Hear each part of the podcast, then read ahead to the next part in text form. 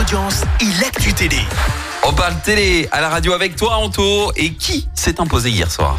Comme annoncé par moi-même, la réaction d'orgueil de TF1 qui s'est ici en tête des Oh audiences. là là. Avec le final de la saison 2 de Vise le cœur, la mini-série avec Claire Kame a rassemblé en moyenne 3 millions de téléspectateurs. Ça représente 17% de part d'audience. T'avais misé sur le Morning Night de Ouais, M6 ouais, qui ouais. n'est même pas deuxième.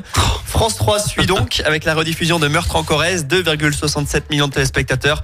Et puis allez, M6 arrive enfin à la troisième position avec le Morning Night. C'est présenté par Michael Youn et la soirée a diverti 1,84 millions de fans. C'est le niveau le plus bas de l'émission depuis son lancement. Oui, mais bon, c'est quand même une belle troisième place. Et puis en même temps, pardon, hein, mais 3 millions à peine euh, de, de téléspectateurs pour TF1, c'est pas dingue hein, comme nombre. hein. Ouais, mais ça permet d'être premier. Ok, C'est comme une victoire de 1. Hein. ça ramène 3 points. l'important c'est les 3 points. On parle de, de quoi sinon On va parler de cette série Plus belle la vie, adaptée à la stéphanoise. Vous avez entendu des extraits ce matin dans les journaux.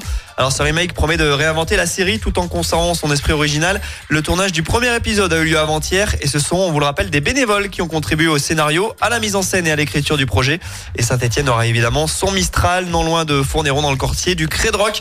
Et si des Lyonnais auraient envie de venir faire un petit tour euh, ici, chez nous, pour voir ce projet, c'est à côté de la gare de Château-Creux qu'ils connaissent. Et oui, puisque c'est stéphanois, c'est pas lyonnais, ce projet. Ok, est-ce que du coup on peut intégrer des Lyonnais et puis euh, leur donner un mauvais rôle dans, Exact. le, dans la les Lyonnais série peuvent participer, mais ils Ouais. ont un rôle de méchant. Oui Voilà. Le Lyonnais peut venir jouer, mais il Trop sera bien. méchant. Voilà. Et, et moi je peux postuler aussi du coup Oui, mais toi tu seras gentil parce que tu habites le quartier dans lequel se trouve le Mistral. Ça On sera s'égare. incroyable. Euh, lui a poussé un coup de gueule contre l'amour et dans le pré. Jean-Michel, un ancien candidat, s'est livré sans langue de bois n'en touche pas à mon poste.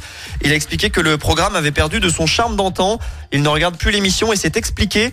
Je cite, il ne montre que les grosses fermes. Ils font croire que les agriculteurs gagnent bien leur vie. Ce n'est pas vrai. C'est dommage. C'était mieux avant quand il montrait aussi les petites fermes et les difficultés des agriculteurs. Bon, chacun appréciera son opinion.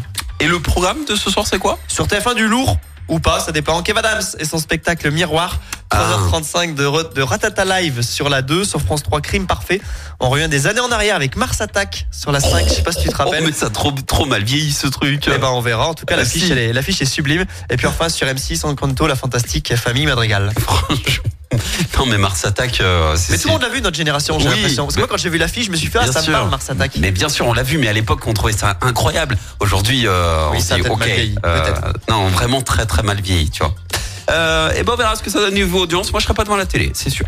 Bon. Y a rien qui m'intéresse. Très bien. On retourne en 2005.